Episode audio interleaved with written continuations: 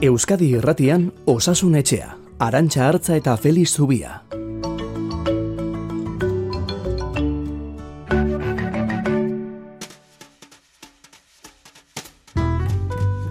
Kaixo, egun handa izuela deno, izer modu zaudete ba.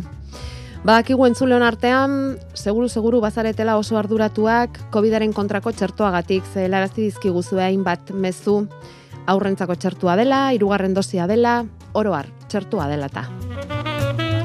Beste batzuk aserre inguratu zarete, aurrei eskolan jartzen dizkieten itxialdiak direla eta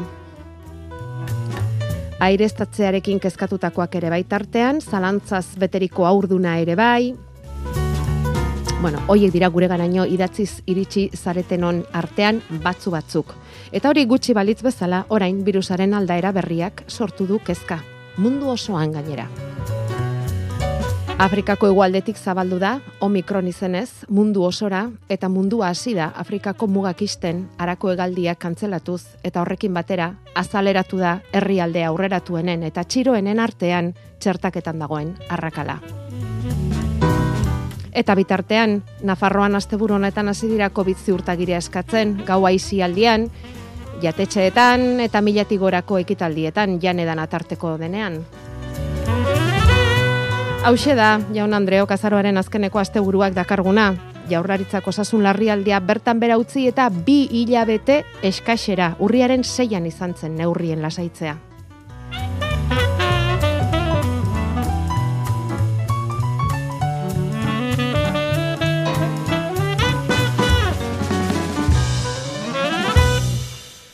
Feliz Zubia zu agurtuko zaitugu lehen da bizi, beti egiten dugun bezala entzulen ondoren, kaixo, egunon. Egunon. Egunon, zer moduz hasi duzu igande hau, ez tarria aurratu xama? Bai, bai, bueno, nik ez dut koronavirusik, baina bestelako virus batek bai harrapatu nahuela. Zu ere, bai. Bueno, bai, bai, baina bai. daudela lasai, eh, probak egina daudet ez da, ez da koronavirusa. Egin, gualdituzu bai, non bai, inork egitekoetan zuke egin berko dituzu, eh? Koronavirusaren bai, probak, eh? Eh, ahotza pixka bat hartua daukat, gainontzean ondo gainontzean ondo. Bueno, posten gara. Eta behar zaitugu ondo, eh? Zehazen olako saioa datorkigun gaurkoa, Felix. Hemen bada galdera, hemen bada kezka, hemen bada zalantza, eta ea, ea osatzen dugun eta eta erantzuten ditugun alik eta gehiena bintzat. Bueno, asteko aste honetan Gotzone Sagardu Osasun Sailburuak adierazi du pandemiaren egoera neurtzeko garaian ospitaletara begiratuko dutela bereziki eta ziuetako gaixoak ugaritzen baldin badira, daukagun egoera honetan jarraituta, balitekela berriz ere larrialdi egoerara bueltatzea eta murrizketak areagotzea. Nola zabiltzate zuek eh, Donosti Ospitaleko zainketa berezietan? Ba, igotzen, igotzen eta betetzen. E, oraindik ere, ba, eusteko moduan, baina betetzen ari gara, beteko daren ustean, eta ez dakiguna da, bazen baterako tartea dukagun, ez? Baina, bueno, azte honetan irakurtzen nion, Alemanian bada eh, Han Robert Koch izeneko institutu bat, eta gaixotasun infekziosoen kontrolaz eta arduratzen dena, eta berak zioen, ba, orain artean bentsat koronavirusaren kontra gutxi egin dela eta berandu. Eta neukeren neure egiten ditut itzoiak, ez? Gutxi egin dugu eta berandu. Eta iruditzen zaitu hontan ere, arrisku hori dugula.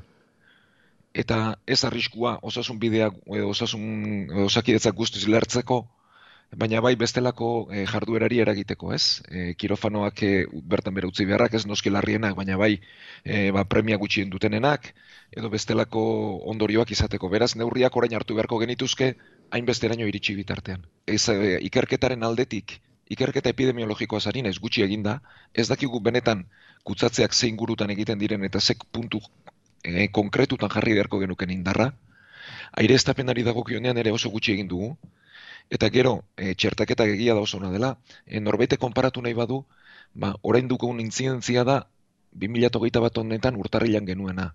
Orduan zioetan genituen geixoak, orain ditugunak ia iru, iruko iztu egiten zituzten, ez? Hau da, txertoak lortzen du irutik bi ez gertatzea, baina ez du zero lortzen. Eta irutik bi hoiek murriztuta ere, intzidentzia orduan baino hiru aldiz handiagora iristen baldin magara egoera berean egongo gara, ez? Beraz, e, intzidentzia murrizteko neurriak behar ditugu, eta zenbat eta lehen hartu, eta gero, denboran mantendu, ba hobeto. e, zainketa berezietan diren gaixoen artean, txertatuak eta txertatu gabeak ze proportzioetan dituzuen galdetzen digu entzule batek, 6 zortzi zortzi 666 whatsappean. Ziuetan dauzkazuen gaixoetan, zenba dira txertatuak eta zenbat txertatu gabeak, Felix? E, hariko zarete estatistika horiek Bai, bai, bai, egiten, bai, ez da? ge- geurean bi eren txertatu gabeak dira eta eren bat txertatua. Eta egia da, e, azken aste honetan edo azken amabostaldi honetan, txertatuak behar bada pixka bat gehiago ditugula, baina ustailetik urriara, bi eren txertatu gabeak eren bat txertatua izan ditugu. Eta orain, adinekoak, ba, onditzen ari zaizkigunean, proportzio hori, ba, pixka bat e, ba, txikiago dela edo esango genuke, txertatu gabeak gehiago dira txertatuak baino, eta pentsa uneko amarra baldin bada txertatu gabea, eta uneko laro marra txertatua, ba, e, daukagun proportzio eta txertoaren babesa nabari dugu. Baina berriz diot, txertoak oso onak dira, baina ez dute uneko unean kentzen, arriskua, ez? Eta beraz, bestelako neurriak ere behar ditugu.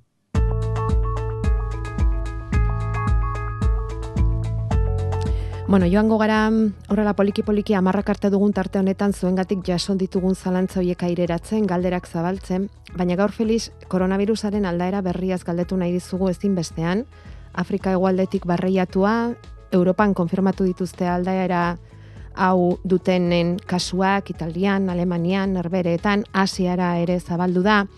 Aldaera arriskutsua eta azkar zabaltzen dena dela irakurri dugu, baina baina zer dakizu ez zehazki Omikron deitu duten aldaera honetaz. Ze osasunaren mundu erakundeak adierazi du aldaera ugarikoa dela, baina oraindik ez daugarri zehatzik jakiteko ikertu egin beharra dagoela sakonago. Ezer zehatzik aldakigu, honi buruz? Ba, ez oraindik ez, bueno, aldaera berri bat izaten deneran, beti hiru gauza begiratu behar zaizkio. Alde batetik da kutsakortasuna, hau da, erraz edatzen den edo ez, edo kasu batek zenbat kasu berri sortzen dituen. Bigarrena da larritasuna, hau da, e, kasu gehiago edo gutxiago komplikatzen diren. E, orain artean euneko amarrak edo ospitaleratzeko arriskua zuen, euneko batak ziguan, eta hilkortasuna euneko bat bikoa zen, bueno, onena ez dakigu. Eta azkenik, ia txertuari ies egiten dion ala ez, edo alderantziz izan da txertuak babesten gaituen ala ez. Bueno, guzti hau ez dakigu, eta amaboz bat egun beharko dira hau jakiteko. Orduan, zergatik hainbesteko larritasuna? Ba, aldaera honek, edo bentsat bere, e, orain, orain dakiguna da bere kode genetikoa, ba, bere kode genetikoak mutazio asko ditu, hogeita mar mutazio bentsat biltzen ditu. Eta mutazio hauek beste aldaera batzutan lotu dira kutsakortasun handiagoarekin. Eta e, zenbait kasutan txertuei ies egiteko arrisku pixka bat handiagoarekin. Baina guzti hau jakin egin beharko da, begiratu egin beharko da. Izan dira bestelako aldaerak ere, bidean galdu direnak eta ez direnak iritsi, bau aztertu beharko da. E, bai beste bi gauza ziur dakizkigula. Bat, munduan ezpada txertaketa egiten, eta herrialde aberatzok ez baditugu txiroenak txertatzen, geure hobe beharrez ere, aldaera berriak sortuko direla, eta hau sortu da. Eta gehiago ere sortuko dira. Hmm. Eta, eta bigarrena, behin sortu bada, zabalduko dela. Oda, gaitasuna badu, iritsiko da. Ezin zaio hegaldiak e, moztuta eta bestelako Ja. bideetatik e, mugari jarri, ze pertsonak mugitu egiten gara, ba, bide batetik ez bada bestetik, eta benetan kutsakorragoa bada, iritsiko da. Mhm. E, Oxford Unibertsitateak e, egindako kontaketan jasotako datuak eman digute atentzioa. Herrialderik pobrenetan ehun pertsonatik hiruri jarri ahal izan zaiela COVIDaren kontrako txertoa, diote, eunetik iruri. Baina, Afrikan badirela herrialdeak, oraindik ere, xiringa bakar batera ikusi ez dutenak. Esate baterako, Kongoko Errepublika Demokratikoan eunetik 0,06 txertatu dituzte, Burundin euneko 0,00geita bost, Oxfordeko Unibertsitatearen datuen araberari gara beti ere? Eta horrexegatik zuk esan duzu bezala ez da, epidemiologoek diote ba Afrika izan litekela virusaren aldaera berria sortzeko gunerik aproposena. Bai, Egoera korrela segitzen baldin badu, ez? Eta honi Bai. muga jartzea, ba ez dinezkoa dela, virusari muga jartzea oso zaila dela, naiz eta herrialde hoiei mugak itxi, edo bidaiariei eh, ba esan dezagun neurri murritzak jarri, ez da? Eta kuarentenak jarri, eta abar. Bueno, txertuen inguruan galdera asko jaso ditugu aste honetan, beraz, guazen poliki-poliki.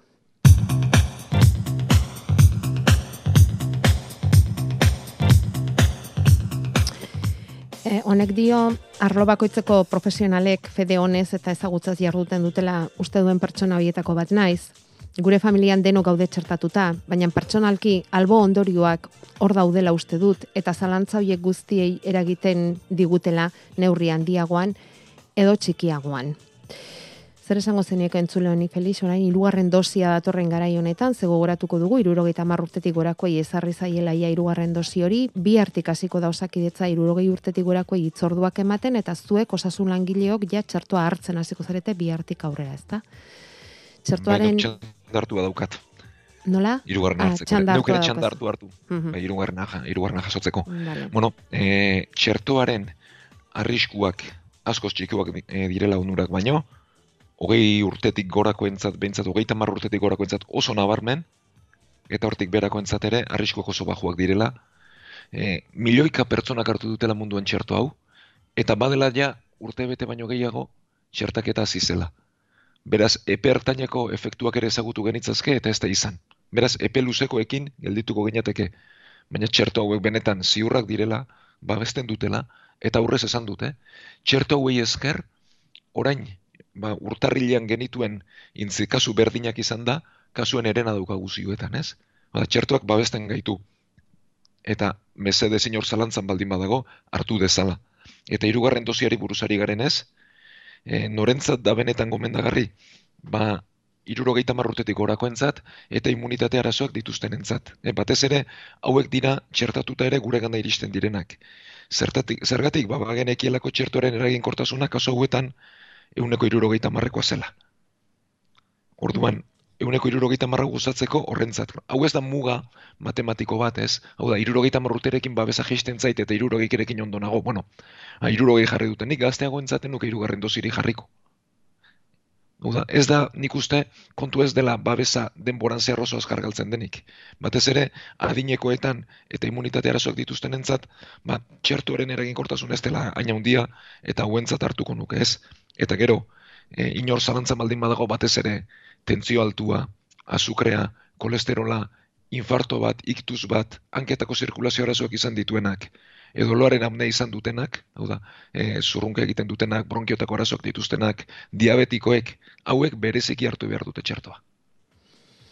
E, e, epe luzerako e, esaten duzunean epe luzera ondoriorik izango duen ala ez ez dakigu hori non dago muga hori gutxi gora bera urte bete pasada eta ikusi da albo ondoriorik apenas izan duela txertoak baina epe luzerako hori non dago muga hori Bueno, Non- ba ez dakigu. E, mm, beti dira botikak epe luzera zerbait sortu dezaketenak, baina hori izateko arriskua utzaren urrengoa da, eh?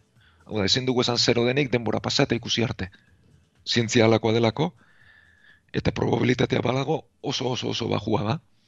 Eta berriz diote, ni oso lasai noa txerto hartzera berriz hirugarren dosia ere, nire inguruko denei berriz hartzeko gomendatu diet, eta gaur galdetu Afrikanea txertoa nahi duten ala ez duten nahi. Ba, begira, entzule batek dio, eta galdetzen digu Feliz, irurogei urtetik gora dituela, baina osasuntxu dagoela, eta irurogei tamar urtetik bera. E, hartuko te zenuken bere kasuan txartoa, esan duzuna esan eta gero. ba hortxe muga mugan dagoela esango genioke, ez? Hau da, eraginkortasuna badakigu adinarekin galdu egiten dela. E, hau ez da mar, marra bat irurogeita marrean jartzen dena. E, bestelako arazo txikiena badlu ere, hau da, tentzio altua, e, askotan ez dugulako hori osasuntzu ezegotarekin lotzen, eh? Tentzio altua, azukrea, kolesterola, gainpixua, e, loaren amne horrelakoren bat balu, dudarik gabe. Eta gainontzean, ba, Baina E, bere dagoela dio. bueno, ba, tarte horretan dagoenak, kalterik ez diola egingo, eta hartu dezala.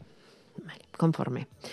Gero daukagu aurdun baten kasua, eta argi eta garbi esaten du, umean jaio arte ezin dut bakunarik hartu. Neurri asko hartzen ditut egunero, baina hala ere, zero arriskurik ez dagoenez, apur bat beldurtuta nago. Koronavirusa umeari transmititu dizaioket? Berak segurutza dauka aurdun egonik ezin duela txertorik hartu, baina osasunetxan esan izan diguzuna ez da hori, Felix.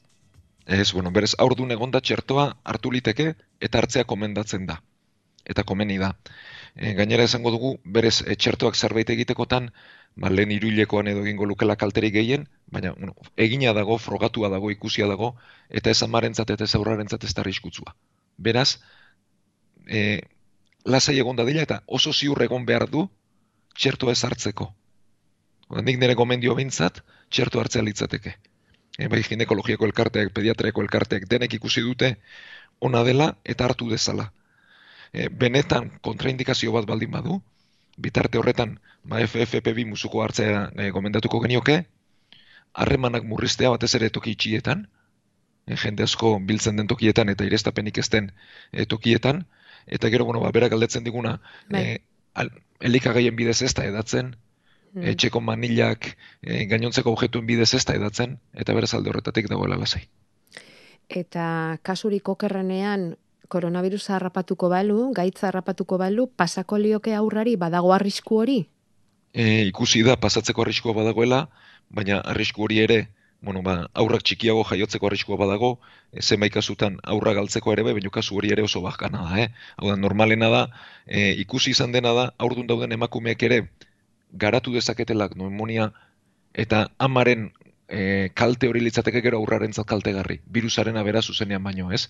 Baina amarentzat bai, e, arriskua badela, ikusi ditugu guk aurdun dauden emakumeak nire honek ikusi ditute gure zioan, eta beraz e, txertatzea gomendatuko genioke.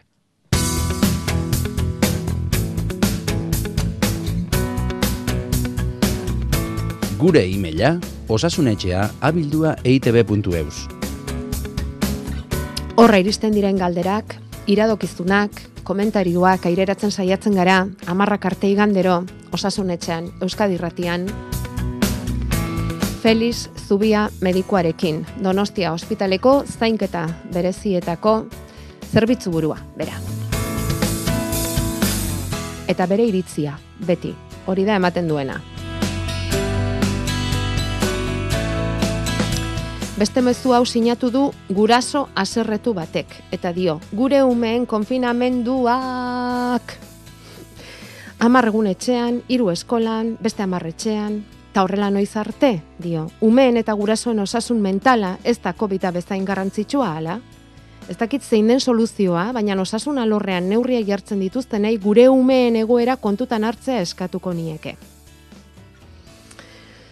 Felix, segurazki ados egongo zara berarekin, ala azaldu izan diguzu behintzat orain arte. Bai, bai, bai, dudari gabe.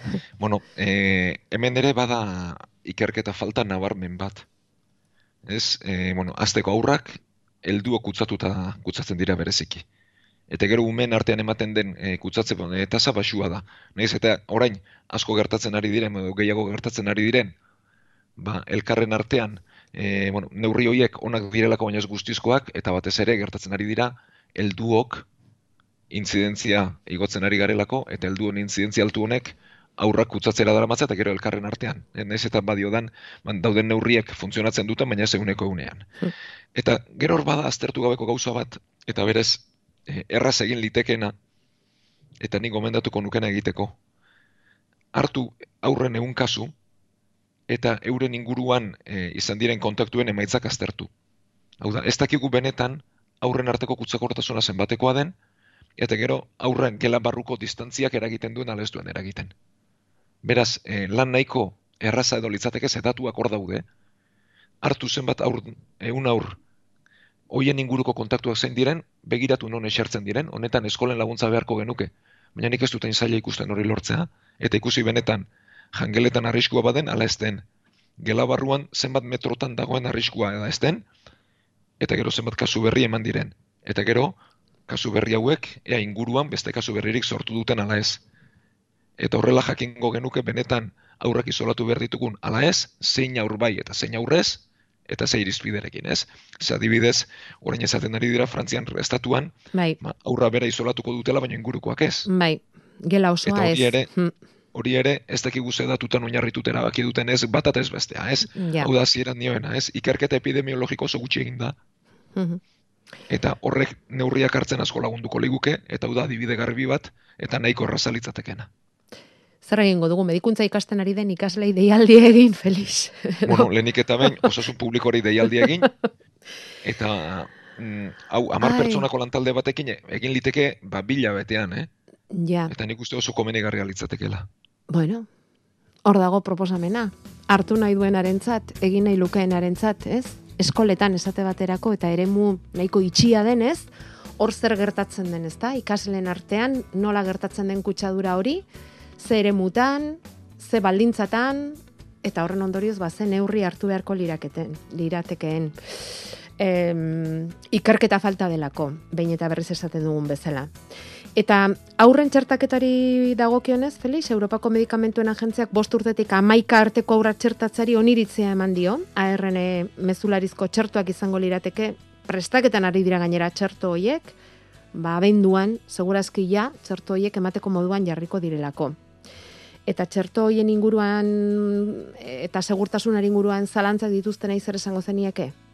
Bueno, e, txerto hauek ere, bueno, txerto bera da, baina bost aldiz dozi txikiagoarekin. E, ikusi da aurretan, arriskua ere oso txikia dela, da txertoen e, komplikazio arrisku oso txikia dela, zenbait kasutan, e, bihotzaren inguruko e, antura edo inflamazio txiki bat sortzen du, mioperik arditiza sortzen du, denak ere gero ondoren harinak izan direnak. Egia da aurrek beraientzat arrisku gutxi dutela, aurren bat baldin balego imuno gutxi egitasunarekin, edo bestelako osasun arazoarekin, hor dudari gabe jarriko nukela, inongo zalantzari gabe. Eta gainontzean, bueno, nik ezagutzen ditut gurasoak zai daudenak, ba, beste entzule honek bezala hiru konfinamendu egin dutenak, egin dituztelako ez, eta esaten dutelako, bueno, nik sortu bezain pronto hartu egingo dut.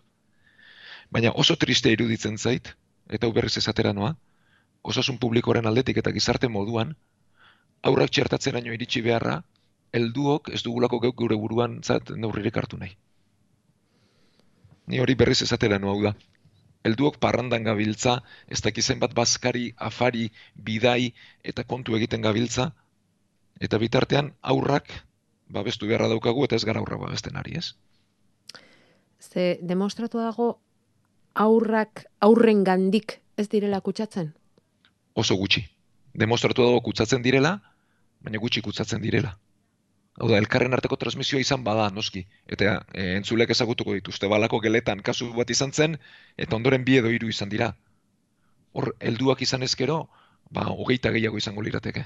Ja, asko zere mugatua bada transmisio hori Ja, Eta zarbidea, heldu Eldu ongandikoa da, ez? Bai. Eldu ongandikoa da. Uh Bueno, eta berriz sortu da gure entzulen artean immunitate naturalari buruzko galdera, Feliz, honek galdetzen du zergatik ez dago eztabaidarik immunitate naturalari buruz.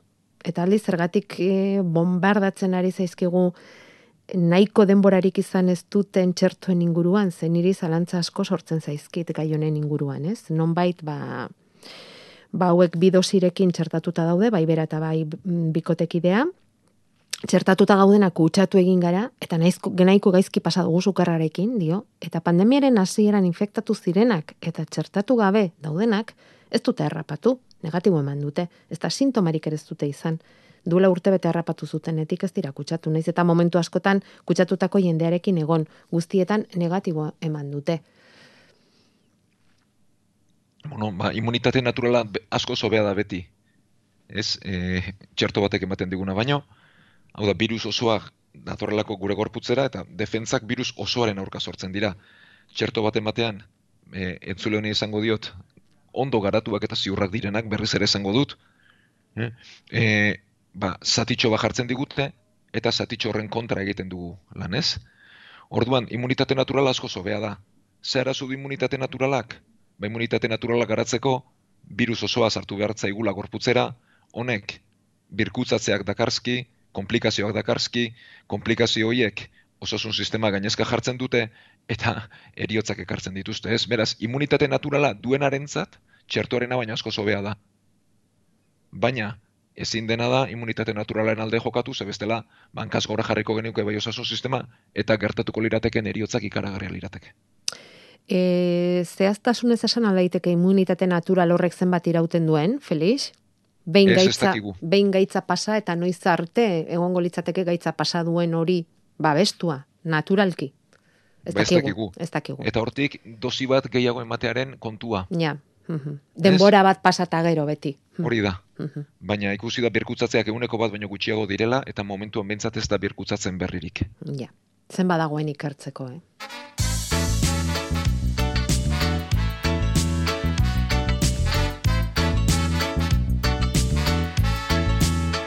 Bueno, eta aireztatzea. Horrek duen garrantziare aipatu izan dugu, Felixek behin baino gehiagotan esan digu, eta orain ba oso barru giro dago, eta adituok asko azpimarratzen duzue, barrualdeak ongi aireztatzeak duen garrantzia, ze barrualdeetan kutsatzen den jendearen kopurua, askoz ere handiagoa da kanpoan kutsatzen dena baino. Hori ere ikasita daukagu ongi. Entzulenek dio gauza asko irakurri ostean, tokitxien aireztatzaren garrantzia gero eta handiagoa dela dirudi, ala dio behin eta berriz adibidez, Hugo Maior Euskal Herriko Unibertsitateko ikerlariak. Eta, bueno, aste honetan bertan faktorian izan denez, ba, bere hitzak ekarri ditugu, entzule honek egiten, erreferentzia egiten dion gaiaren inguruan. Erkidegoan, oraindik ere kostatzen ari da mezu hori ailegatzea e, covid barne lekuetan hogei aldiz gehiago kutsatzen dela kanpoko lekuetan baino eta lotuta dago zuzenean aireztapenarekin hori.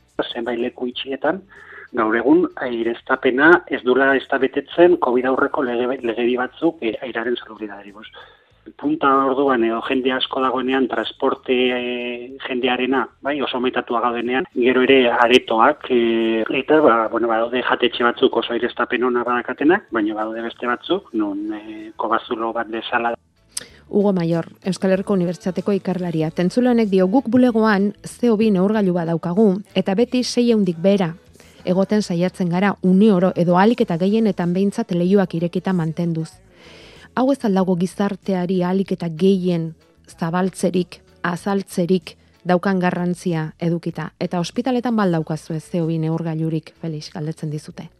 Bueno, ba, zatika. Eta hemendik e, bezarka daundi batuko maiorri, e, lan ikaragarri egiten ari delako, ba, koronavirusaren arlo honetan. Aire ez da, ge, ba, gehiago landu beharko genukera eta behin eta berriz esan arren gehiago errepikatu beharko genukena. Hau da, e, virusa aerosolen bidez transmititzen da batez ere espazio itxietan, etor distantzia ez da nahiko aurra irestapena behar dugu. Orduan, zeo bi neurgailua jarri beharko lirateke, neurtu eta ikusi. Entzule honek dio, zeireundik bera mantentzen zaiatzen direla, eta oso neurri hona da, eta hori mantendu eta eutzi diezaiotela horri. E, osakidetzan, ba, badira zeo bi neurgailuak e, toki konkretu batzuetan, e, batez ere kirofanotan edo lako gela berezietan, baina hospital guztian zehar daude jarrita. Ez? Baina, bueno, nik uste merkeak direla, eta toki askotan jartzea gomendatuko genuke, baita ikastetxeetan ere adibidez, bulegoetan, eta e, noski, ba, ostalaritzan eta gainerakoetan jakiteko benetan, handagoen jende pilaketa hori ziurra den alazten. Bueno, ba, beste behin ere, aireztatzearen garrantzia hor gelditzen da, eta norbanako honetxeetan ere bai, ez da, Feliz? Bai, baina hor, aireztapen hor zeo binde urgailuri jarri beharrik ez daukagu. Ez, baina lehioak zabaldu eta hori gogoratu, bai, igual mm, beti egiten bai. duguna, baina konstienteago eta sarriago behar bada, ez? Bai, dudari gabe egin beharra daukagu, e, eta batez ere, ba, bizikidetza ezberdinetako jendeak lagunak, e, hmm. familiakoak baina beste etxe batean bizi direnak biltzen direnean eta mm -hmm. bai, aireztapena mantendu. Bereziki orduan zaindu, ezta? Bai. Bueno, Garbi gelditu dena da, gaurko saioan uste dut eta oker baldin naiz e, zuzenduna zazu Feliz, ikerketa falta dela arlo askotan eta ikerketak asko lagunduko duela, duela gauzak argitzen. Denbora ere behar da horretarako, baina omikronen zabalkundea zenbaterainokoa den, arriskua zenbaterainokoa den esate baterako ikerketak erabakiko du. Aurren kasuan ere ikerketa ze garrantzitsua den e, garbi gelditu da, alor askotan ikerketa. Eta ikerketak esango liguke, segurazki, zergatik eta hau gaur ez daukagu denborarik lantzeko, baina ea datorren astean, Feliz, zergatik ego euskal herria den, Espainiar estatu guztian, inzidentziarik altuena duen ingurua. Mila eta lareun kasu berri kontatu dituzte, asteburu honetan. Ze pasatzen da? Eta Euskal Autonomia Erkidegoan zergatik Gipuzkoan askoz ere kutsatu gehiago daude esate baterako Bizkaia eta Araban baino. Bauzka galderak zuri egiteko, eh? Baina, bueno, gaurkoz nahiko izango da, estarriak ere lagundu digu, ez diogu lan gehiago eskatuko. Datorren astean jarraituko dugu gureak eta entzulen galderak erantzunez, inguratzen baldin bazara bintzat, Felix, datorreko zara, ez izango gara noski, bai, bai, bai, bai. Eta eskerrik asko ba, gurekin parte hartzen duzuen guztioi, eta ba, programa honi arnaz ematen diozen guztioi. Igande honona pasadenok.